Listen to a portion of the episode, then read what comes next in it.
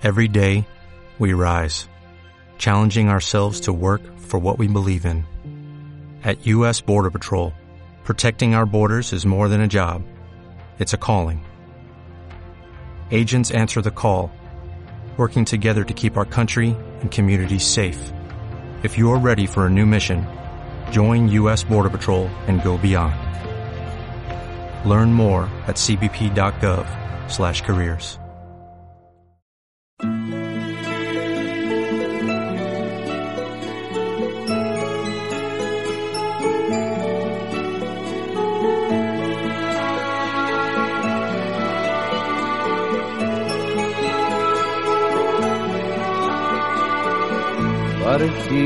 de papel, sin nombre, sin patrón y sin bandera. En Radio Nuevo Mundo, 930 amplitud modulada y por el www.radionuevomundo.cl presentamos el programa Barco de Papel un espacio que aborda la literatura desde todas las esquinas del arte. Al timón, David Evia. Bienvenidas y bienvenidos. Cuando el canal era un río. Amigas y amigos de Radio Nuevo Mundo, tengan ustedes muy buenas noches.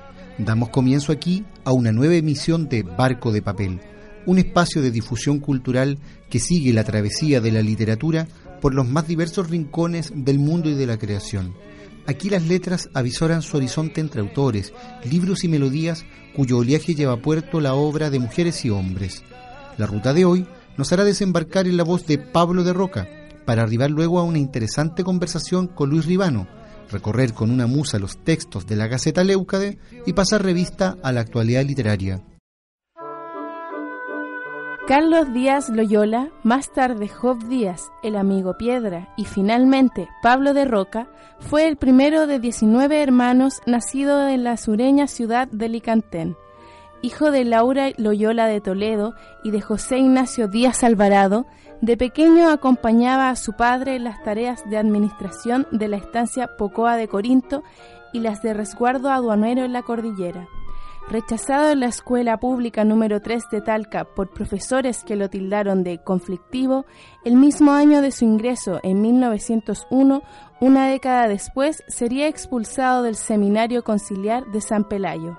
Las motivaciones de la drástica determinación adoptada contra el adolescente intelectual apuntaban al escándalo que entre las autoridades y docentes de la institución había gatillado el hecho de que compartiera con sus compañeros de estudio la lectura de autores considerados blasfemos y cuyas obras muchas veces integraron la lista de libros prohibidos de la Iglesia Católica.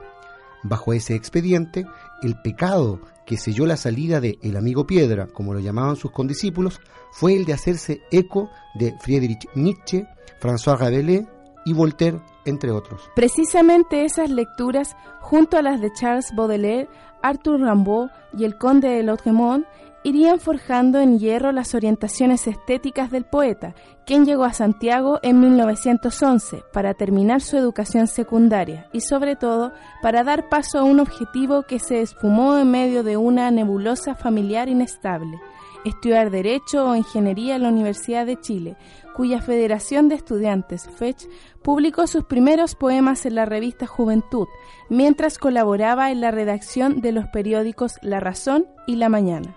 De esa época data la amistad que trabó con el cineasta Pedro Siena, con Ángel Cruchaga Santamaría y con Vicente Huidobro, de quien también se distanciaría luego de la alianza que cultivaron contra Pablo Neruda en el marco de la llamada guerrilla literaria.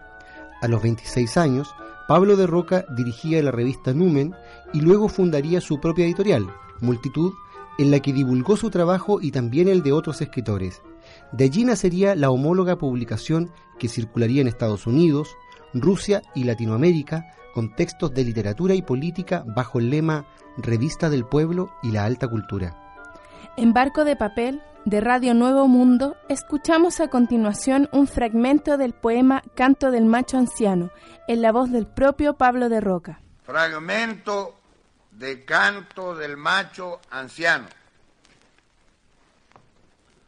viviendo del recuerdo, amamantándome del recuerdo. El recuerdo me envuelve y al retornar a la gran soledad de la adolescencia, padre y abuelo, padre de innumerables familias, rasguño los rescoldos y la ceniza helada agranda la desesperación en la que todos están muertos entre muertos y la más amada de las mujeres retumba en la tumba de truenos y héroes labrada con palancas universales o como bramando, porque es terrible el seguirse a sí mismo cuando lo hicimos todo, lo quisimos todo, lo pudimos todo y se nos quebraron las manos, las manos y los dientes mordiendo hierro con fuego.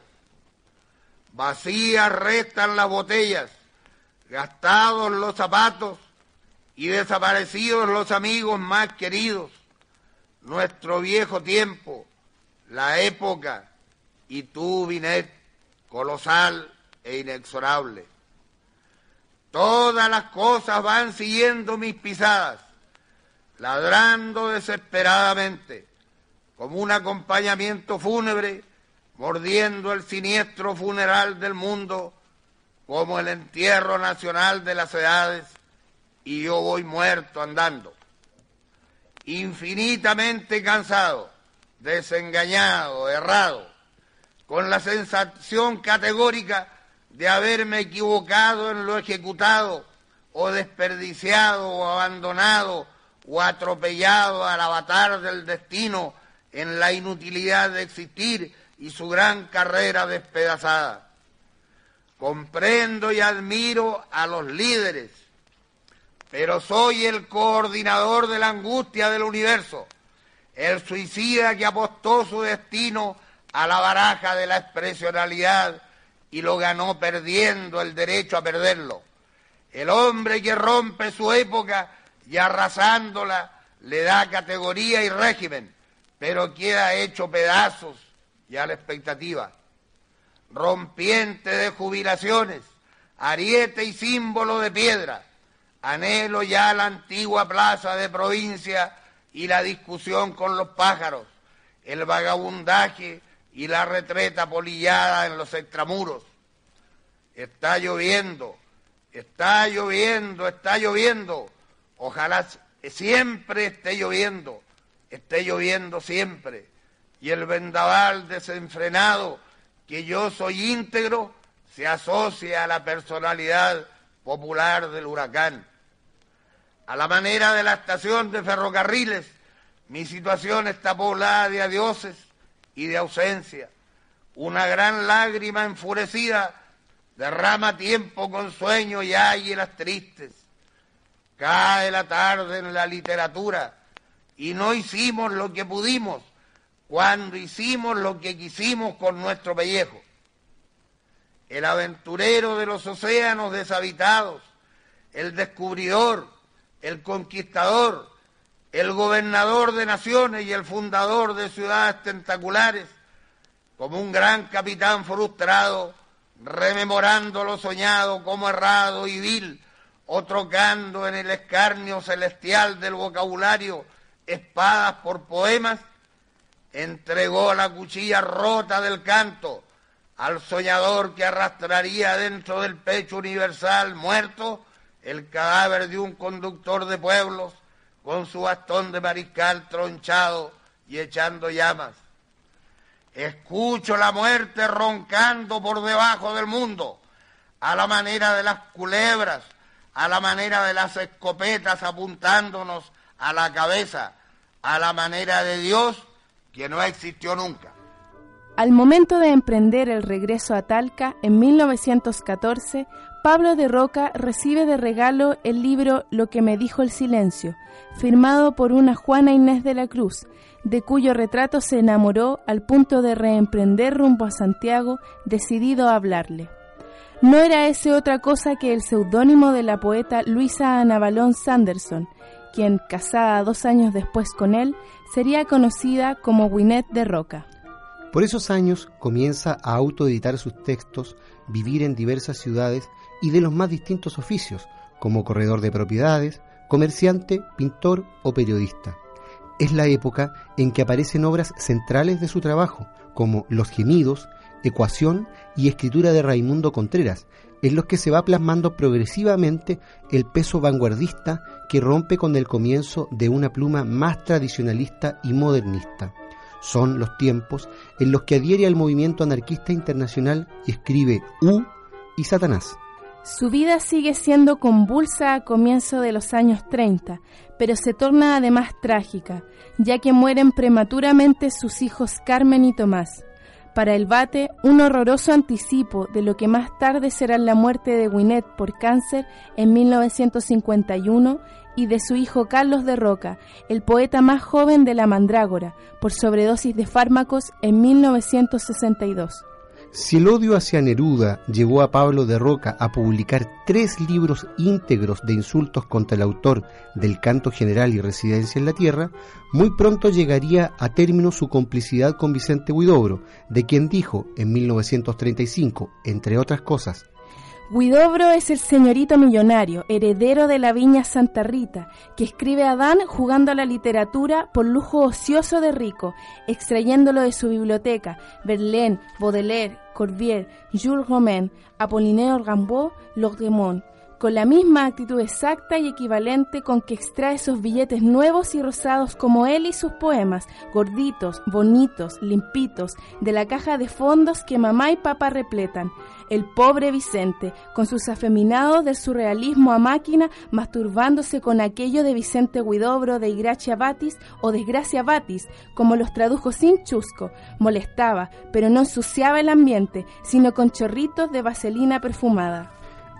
Eran los tiempos en que publicaba Jesucristo, Moisés y Oda a la memoria de Gorky, en que va asociando figuras míticas de la épica religiosa con un nivel de denuncia social de fuerte arraigo coyuntural, que incluiría Imprecación a la bestia fascista en 1937 y Los cinco cantos rojos al año siguiente, cuando, furioso por el ingreso de Neruda al Partido Comunista, abandona la colectividad en la que había militado y se va a apoyar abiertamente la candidatura presidencial del dictador Carlos Ibáñez del Campo, planteándose públicamente contra Pedro Aguirre Cerda, en ese momento abanderado de las fuerzas de izquierda. En Barco de Papel de Radio Nuevo Mundo, la voz de Pablo de Roca llega a manos de un fragmento de Epopeya de las comidas y bebidas de Chile. Hermoso como algunos jóvenes es el canto de las ranas guisadas de entre perdices. La alta manta de Doña es más preciosa que la pierna de la señora más preciosa, lo más precioso que existe para embarcarse en un curanto bien servido. El camarón del guasco es rico, chorreando vino y sentimiento, como el choro de miel que se cosecha entre mujeres entre cochayullos de Oceánica, entre laureles y vihuelas de Talcahuano, por el jugo del limón otoñal de los siglos, o como la olorosa empanada colchahuina que agranda de caldo la garganta y clama de horno, floreciendo los rodeos, flor de durazno. ¿Y qué me dicen ustedes de un costillar de chancho con ajo, picantísimo, asado en asador de maqui, en junio, a las riberas del Peumo, la Patagua o el Boldo, que resumen la atmósfera dramática del atardecer lluvioso de Quirigüe o de Cauquienes, o de la Guañaca en caldo de ganso, completamente talquino o licantenino de parentela?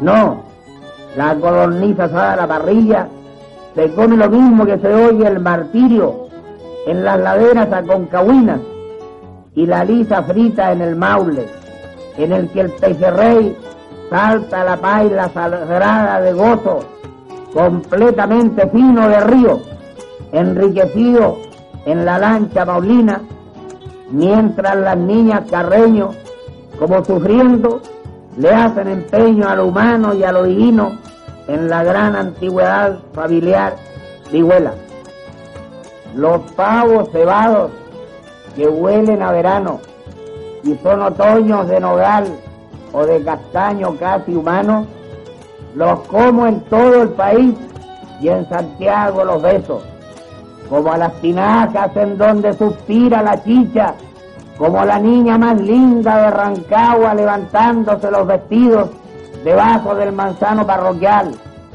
De la misma manera que a la ramada con quincha de circas en donde tomamos en cacho labrado el aguardiente de sustancia, o el colchón de amor en el cual navegamos y nos enfrentamos sollozando a los océanos tremendos de la noche, a cuya negrura horriblemente tenaz converge el copihue de sangre o la lágrima que nos llevamos a la boca cuando estamos alegremente cantando.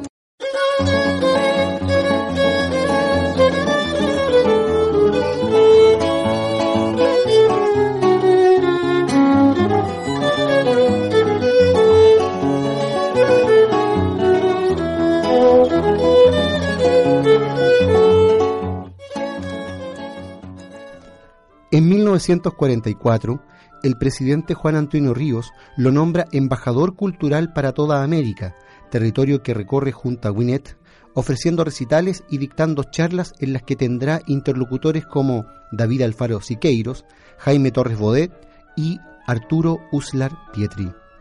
En 1949 aparece La epopeya de las comidas y bebidas de Chile, donde se mezcla el tono popular con una búsqueda de percepciones dionisíacas. En cambio, la trilogía Arenga sobre el arte incluye reflexiones estéticas, el poemario Carta Magna de América y El Valle pierde su atmósfera. Marca el regreso al país de la pareja ya consciente de la enfermedad de Winnet de Roca.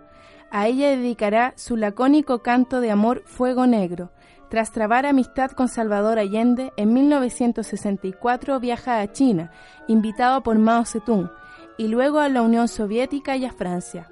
Tras calificar el Premio Nacional de Literatura como un galardón de la burguesía que él jamás aceptaría, lo recibió de todos modos y declarándose emocionado en 1965.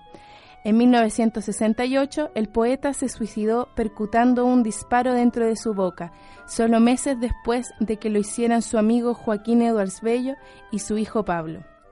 Un año después, Editorial Nacimiento publicaría su más amplia recopilación, bajo el título de Mis grandes poemas, antología. En Barco de Papel de Radio Nuevo Mundo hemos descubierto un nuevo polizón Descendemos a las bodegas de la librería de San Diego y conversamos sobre Pablo de Roca con el destacado dramaturgo chileno Luis Ribano.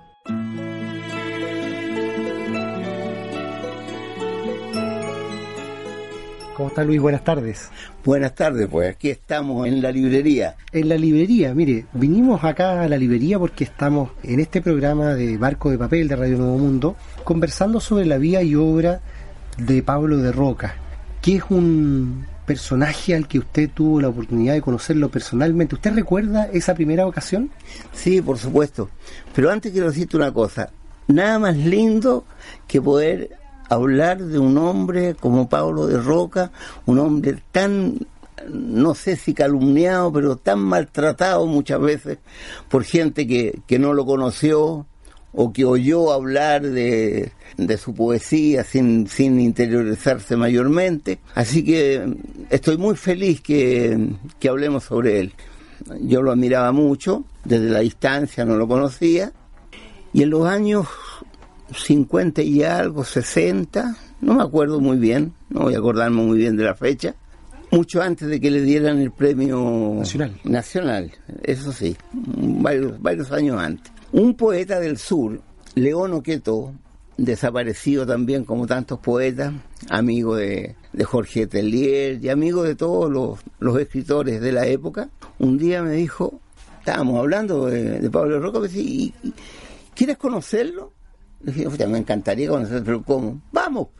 ¿Pero cómo? Le dije, vamos a ir así, sin aviso, sin ninguna cosa. Vamos, hombre, o sea, ya es así de simple, es como llegar a la casa de uno, me dijo. Bueno, fuimos, los guindos, creo que se llama, no sé, algo por, para el lado de la reina, por allá. Tienen una casa grande, media campesina, grande, así. Bueno, llegamos. Yo creo que deben haber sido las cuatro, tres y media, cuatro, una cosa así. Llegó, nos presentó y Pablo Roca ahí está, nos acerca una silla, ya chiquillos, poetas, todos lo decía, bueno, ya el par de poetas, siéntense ahí. Inmediatamente empezamos a comer. hizo una, una, hizo como un, una seña así, y la niña que estaba en la cocina llegó con un azafate grande, con papas cocidas y con una trenza de, de prietas largas ahí, y los tres, vamos, comiendo papas, comiendo eh, prietas y su garrafa al lado no se hablaba ni de poesía ni de grandes cosas, sino que se hablaba de la tierra, del campo. Yo me acuerdo que, me estoy acordando ahora, yo le llevé un regalo, ahora que me acuerdo. Y el regalo que le llevé era el primer libro editado por Binet de Roca. Ah. Antes que se casara, y con el eh, con el nombre de el seudónimo antes que tenía. Que era algo así como Inés no sé si Inés de la Cruz. Mira no no quiero claro. no no no quiero equivocarme algo así era. Y le llevo el libro. Y ese libro tenía una dedicatoria que la, la autora le había enviado este libro a Hernán Díaz Arrieta, Alone. Alone, nada menos. Y Alone me lo había regalado a mí, como curiosidad, porque sabía Alone que yo coleccionaba manuscritos, autógrafos, primeras, ediciones. todo me lo había regalado a mí. Y yo, con un gesto que de repente digo, ¿cómo puedo ser tan bruto? le llevé el libro de regalo. Oye, hubieras visto a ese hombre. ¿Se desarmó? Totalmente, y ahí nos habló de Binet, cómo era, estaba pero feliz porque no tenía o no tenía el libro o lo habría perdido o qué sé yo. ¿ah? El verlo ahí y verlo con la letrita de ella, con la dedicatoria Fernández Arreta, lo emocionó mucho. Supe el otro día por, por alguien de, no sé si de la familia, que una de, la, de las hijas, alguien, tenía el libro. Tenía todavía ese. Y, y, y, sabían la historia, que yo le había llevado a, a Pablo el, el, libro de la, de la Binet. Y bueno, era un hombre muy acogedor. Imagínate, yo no, no, desconocido. no totalmente desconocido, una persona, hasta que llegue aquí a... Y bueno, era un hombre muy acogedor, era una muy buena persona, no tenía nada, pero nada que ver con la imagen que mucha gente tiene de, Pablo de Roca. Pero es decir, con, eh, a favor de esa imagen, que era grande, era ancho, ¿ah? tenía una cara así con perfiles así como duros ¿ah? y tenía un bozarrón tremendo. Entonces todo eso da el aspecto de, de un hombre osco, pero no, era todo lo contrario. No era intimidante, era un hombre muy sensible. Muy sensible, muy acogedor. Y parece que la cocina y la mesa eran su centro de operaciones para recibir gente. Claro, pues ese día llegamos a las 4 y nos fuimos a las 2, a las 2 de la noche. Después de esa vez, debo haber ido dos o tres veces más a su casa. Una vez fui porque Juan Ribano, el filósofo, mi hermano, quería conocerlo. Yo dije, ya, vamos. A... Y fuimos y lo recibió a Juanito, lo, pucha, lo recibió muy, muy bien. También estuvimos hasta no sé qué hora. Mi hermano no es como yo, mi hermano no, no, no resiste. no está acostumbrado al trasnoche. No está acostumbrado ni al trasnoche, ni a comer mucho, ni al trago, ni a ni una cosa. Así que salió con la cabeza así para todos lados. Él en sus conversaciones iba mezclando como quien mezcla en el plato que se comían iba mezclando de pronto cuestiones de la vida cotidiana con aspectos de la literatura, de la coyuntura, me imagino también, y, de la filosofía. Este, este, señor Pablo de Roca estudiaba mucho filosofía también. Claro, ¿no? Si le, de lo, que más le gustaba hablar era de, la comida, de cómo se hacía, de los lugares.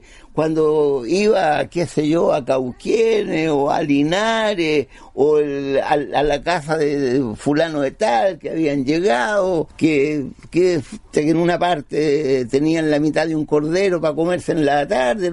Él salía mucho en, en estas giras que hacía con el poeta Mario Ferrero. Mario Ferrero. Claro, con Mario Ferrero. Y hacían de Marchand también los dos, llevaban eh, los cuadros, no me acuerdo cómo este pintor, un pintor chileno muy bueno de la generación del 13, que le entregaba a ellos cuadros para que, que vendieran. Entonces, llevaban y se iban al sur y llevaban algunos cuadros, llevaban los libros de Pablo de Roca, llevaban los libros de, de, Mario Ferrero, ¿ah? y eran una especie así como de, de poetas gitanos, oye, que, que iban hacia, hacia el sur y y bueno, y tenían todos sus amigos, los, los poetas, los escritores de, de todos los pueblos para el sur, los, los alojaban ahí. Claro, Mario Ferrero después lo iba a antologar a Pablo de Roca varias veces, iba a comentar su, su vínculo de época con Camilo Mori y otros grandes plásticos. Claro, Mario Ferrero tiene un premio Alerce de ensayo por un libro que escribió de Pablo Roca. Creo que se llama Pablo Roca, el guerrillero de la poesía, una cosa, algo por ahí, no, no me acuerdo, pero es un, un, ensayo. De alguna manera Pablo de Roca se llevaba a los pueblos de Chile a su casa en la Reina, ¿no? Claro, yo me acuerdo que una vez nos pusimos a discutir sobre Pablo Neruda. Ya. Y él, furioso, tú sabes. y yo cometí el desaguisado a decirle que a mí no me entusiasma y nunca me ha entusiasmado mucho la poesía de, Pablo Neruda, en serio, ¿eh? pero hay una cosa que a mí siempre me ha, gustado y me ha interesado, que es residencia en la tierra, las dos residencias de tierra, primera y segunda residencia. Y yo le digo que sí, le digo yo, todo lo que usted me dice está bien, pero usted tiene que reconocer que residencia en la tierra. Y el viejo me dice, sí, compañero Residencia en la Tierra es un gran libro. Qué precioso ese reconocimiento. Claro, ¿eh? Cuando se hace una caricatura de lo que también fue la guerrilla literaria, generalmente se plantea un blanco y negro que no incluye estos matices. Claro, pues, no, porque eh, iban a las patas, pues, mucho. Pero cuando Pablo de Roca le dijo sí respecto de la obra Residencia en la Tierra, estaba mostrándose también un Pablo de Roca que era un devorador de libros y no solo devorador de platos, ¿verdad? Claro. No, no, era un gran, un gran lector, gran lector. ¿Y prestaba libros o era un hombre, digamos, que más bien guardaba esas Regalaba los libros, regalaba, no guardaba, él no era, por ejemplo, Ahí hay otra cosa, otra diferencia con Pablo Neruda. Pablo Neruda era un hombre exquisito, tenía sus libros, sus primeras ediciones, grandes bibliotecas. El viejo Pablo de Roca no guardaba nada, el hombre más desordenado que había. Entonces tú mirabas los, los, los, ¿cómo se llama? Los, libreros y estaban los libros así, todos desarmados. No, era muy, muy campechano, como muy descuidado. También otra faceta, editaba a, algunos poetas. Por ejemplo, Boris Calderón, un gran poeta, un cabro joven, ¿ah? él editó los libros de, de Boris. Él editó en la editorial Multitud, que se llamaba la, la editorial de, Pablo, de Roca.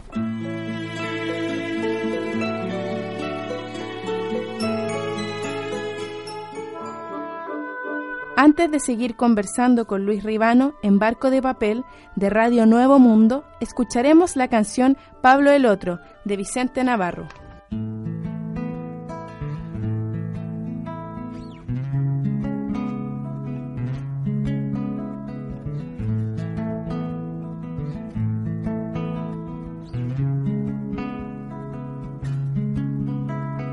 Soy como el fracaso total del mundo. En el azar de los sucesos. Como quien anda, come o bebe. Como quien ve, come o anda. Mis días son restos de muebles viejos. Hombre y mujer con olor a tumba. En la tierra bruta el cuerpo se cae. El cuerpo se cae en la tierra bruta.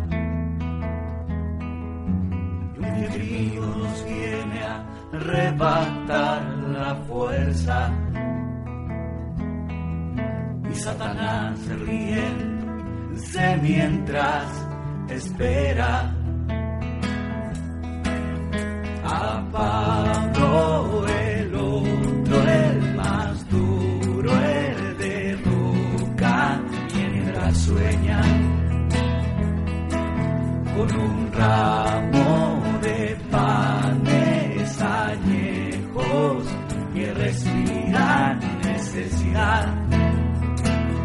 necesidad,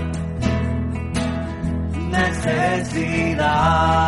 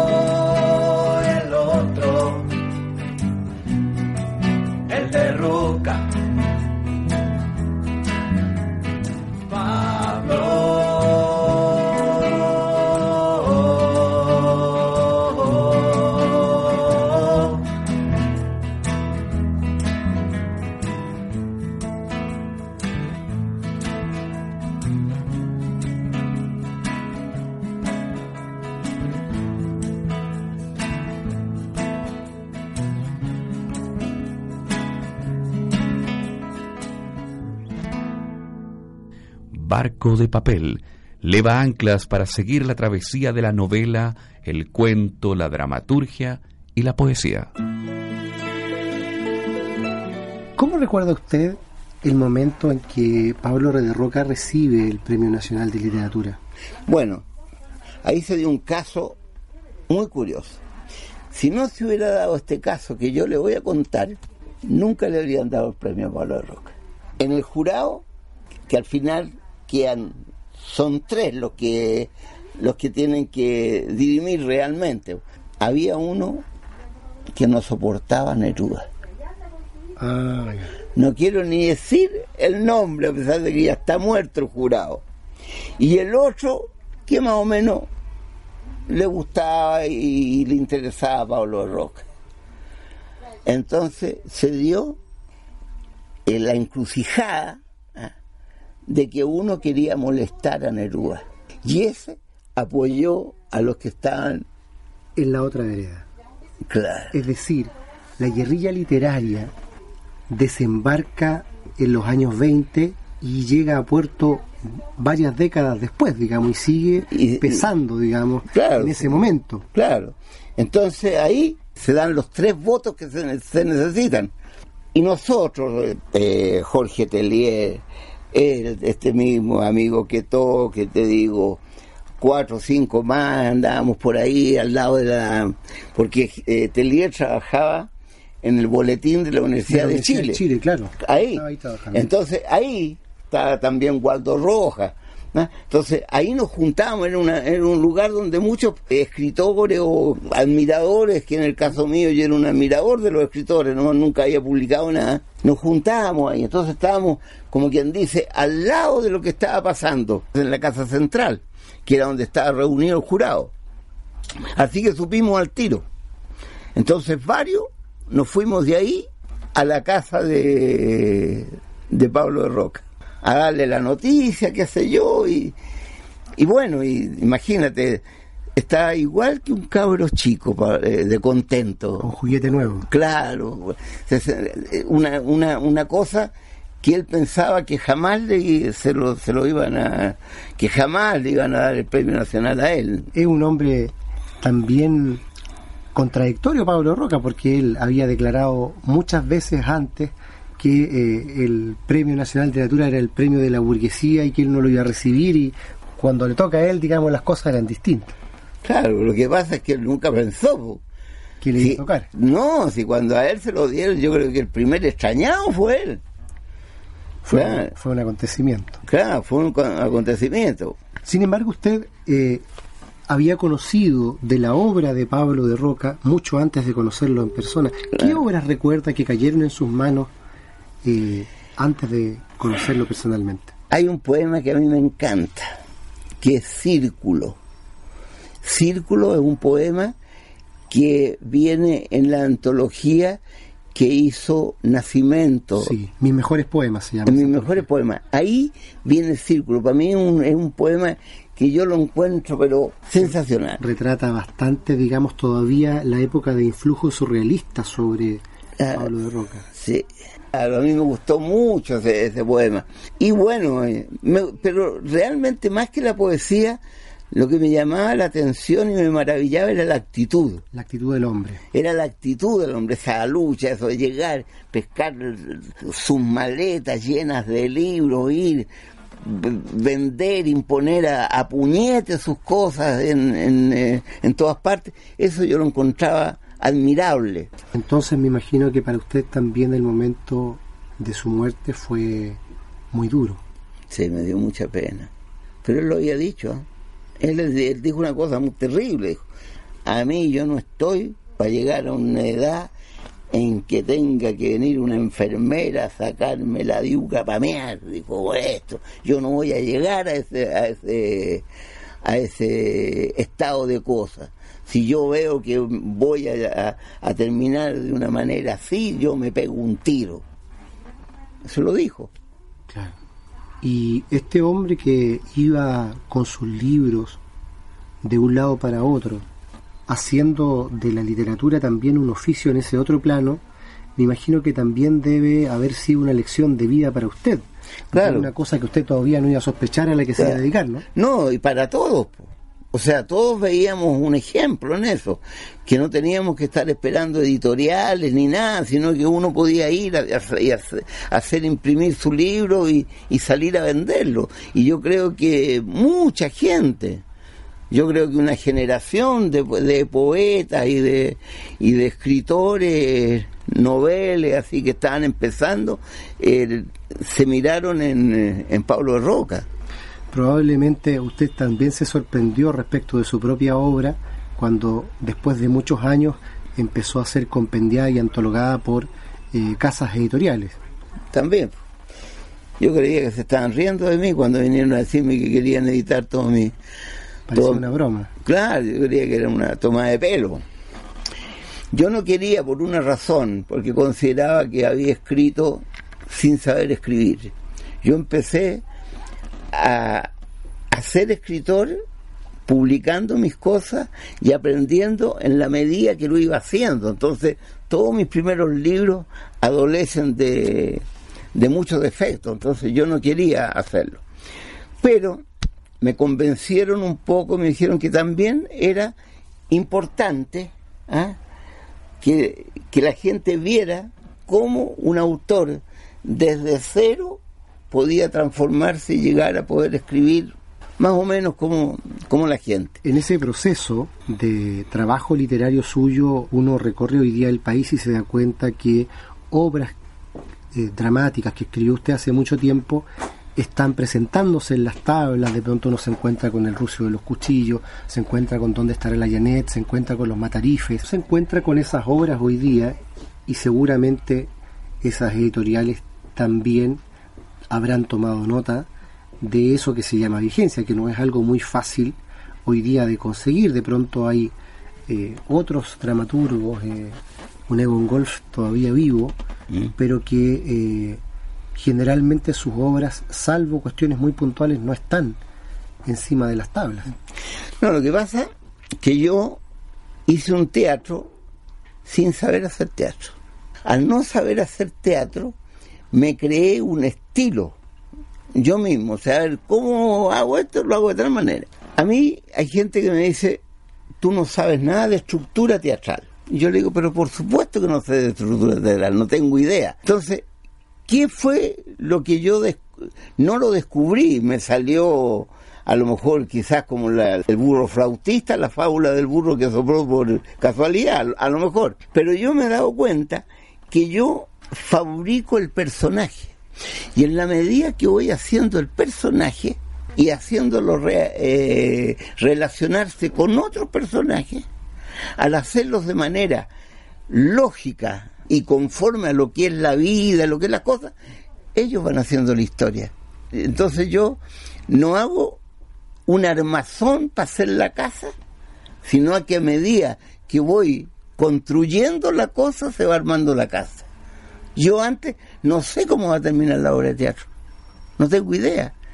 Lo único que tengo es una anécdota en donde un personaje se enfrenta con el otro como en el ruso de los cuchillos. Llega y está tomando mate en, la pieza. Y llega el toro y le dice, oye vos, weón, agarraste la pieza de caleta. A eso tiene que haber una respuesta. ¿Cuál es la respuesta? No, lo que pasa es que la Guille me dijo, me dijo que podía estar aquí para calentar agua, para tomar mate. Ya, ¿Qué me está diciendo el otro? Que la pieza no es de él, la pieza es de la Guille, que hay otra persona. Entonces el otro llega y le dice, sí, le dice, está bien, pero a mí no me gusta darle mucha confianza a la gente porque se pasan para la punta. ¿Me entiendes? Entonces voy construyendo los personajes y al, al diálogo ¿ah? o a la pregunta viene la respuesta, viene la réplica y voy armando la historia. Y solita se va armando la historia. ¿En qué está en este momento? ¿Está escribiendo algo nuevo? ¿Está pensando algo? Estoy en hartas partes. ¿Sí? sí, estoy con una novela, estoy empezando, tengo unas obras terminadas que estoy arreglando y vinieron de una compañía que quieren reponer eh, Rosicler. ¿Te llamaba Rosicler? Sí, quiero dedicarme bien a ayudar a los que van a poner el, la Rosicler porque quiero que quede de la mejor manera posible. Hace mucho tiempo que no aparece, ¿no? Mm, claro, también lo han hecho en, provincia. Sí, sí, sí. Lo han hecho en varias partes. Rancagua, Temuco, Antofagasta, Iquique. En todas esas partes se ha hecho, se llama Rosicler. Claro. Y, estas otras tablas, las de la librería, no se cierra nunca. Aquí usted. No, pues Aquí va a morir, ¿no? Yo de esto vivo. Claro, los libros, además los libros que me ayudan a mi, a mi oficio de escritor. Imagínate miles de libros que tengo. Y le gusta esto, ¿eh? Claro, me entretiene. Porque acabo de comprar una biblioteca donde tienen que venir mínimo cuatro mil libros y máximo seis mil libros. Entre cuatro y seis mil libros deben ser. Yo no hay la hora de estar y empezar a, pasar los libros de un lado para otro, los voy mirando uno por uno. De repente hay uno que no lo, no lo conozco, lo dejo a un lado, después hay otro que me interesa, lo dejo para guardármelo para mí, y así. claro. Entonces eso es muy entretenido. Eso le da vitalidad a la literatura. Claro. Don Luis Ribano, muchas gracias por estar aquí compartiendo con Barco de Papel en Radio Nuevo Mundo. No, pues muchas gracias a ti por entrevistarme.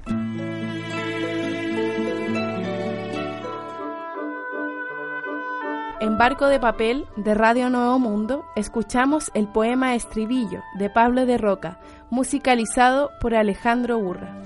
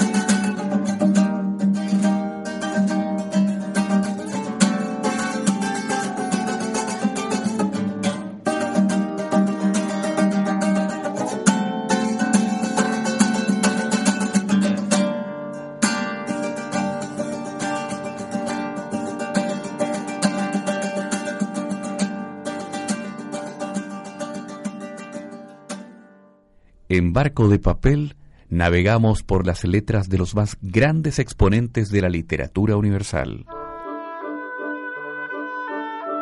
Y si de poesía, letra, artes y estética se trata, la Gaceta de Leucade también hace lo suyo y ha aparecido recién su número 75. En esta edición de la Gaceta de Estética Leucade figura en la sección de puño y letra la gran compositora peruana, la recordada Chabuca Granda, con la pieza La Flor de la Canela, en un pasaje justamente que incorpora la métrica alejandrina en su obra, que ha tenido tantas y tantas interpretaciones en las últimas décadas.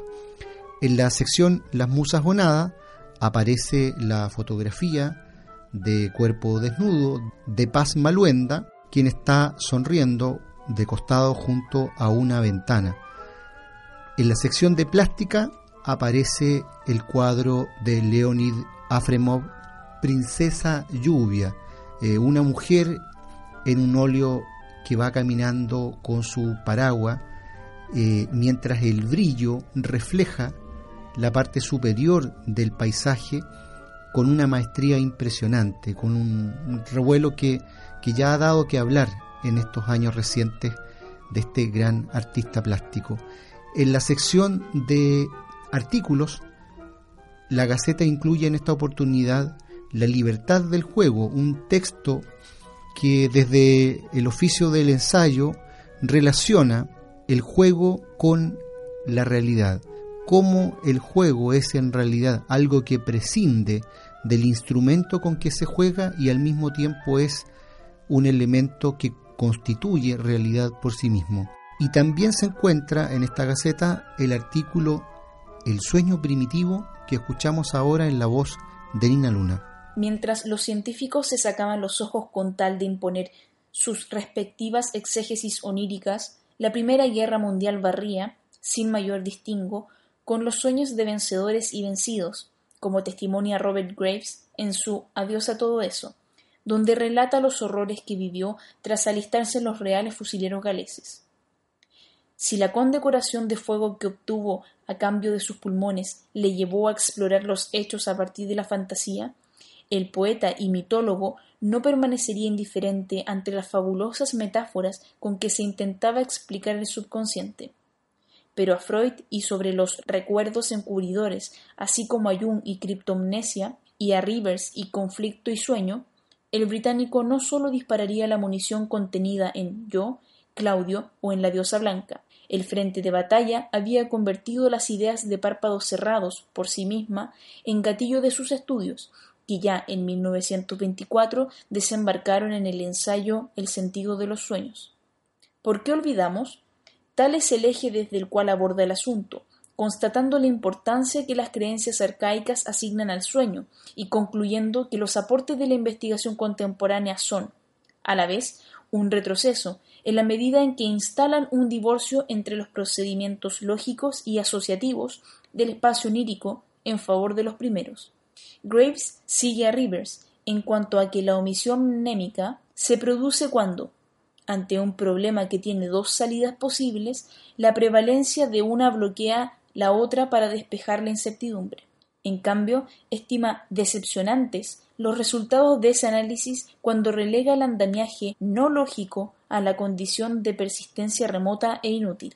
La diferencia principal entre los sueños del siglo ligero y los sueños del siglo profundo radica aparentemente en el uso de símbolos alega el autor de Los mitos griegos, precisando que en aquellos subsisten una vía lógica y un sentido espacio-temporal que en estos tiende a diluirse conforme se pasa del símbolo más convencional, igualmente característico del discurso en la vigilia, al símbolo encarnado en imagen concreta, donde no es raro que, por ejemplo, un personaje corresponda a la función de dos o tres. Que esa elaboración sincrética sea antecesora del pensamiento intelectual no prueba la superioridad de la última, recalca, tomando distancia desde allí de las funciones censora y enmascaradora que Freud y Jung atribuyen a los mecanismos asociativos.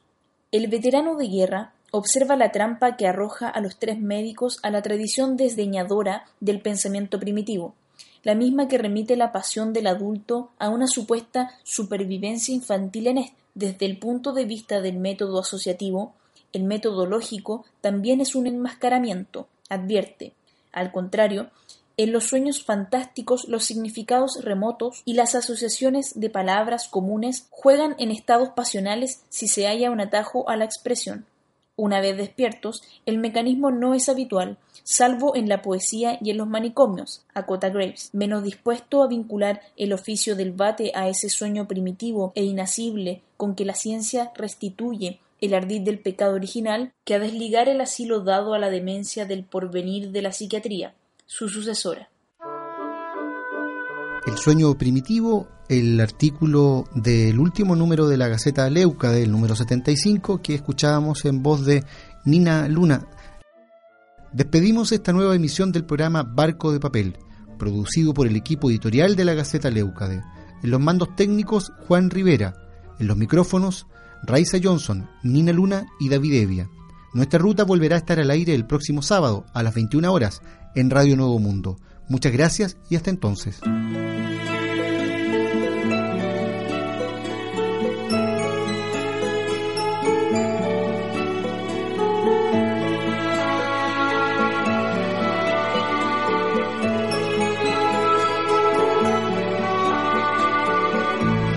Barquito de papel. En Radio Nuevo Mundo, 930 amplitud modulada y por el www radionuevomundo.cl. Finaliza el programa Barco de Papel, un espacio que aborda la literatura desde todas las esquinas del arte. Nos encontramos en una nueva edición. Hasta pronto. Que mi mano sin pasado sentó a lomos de un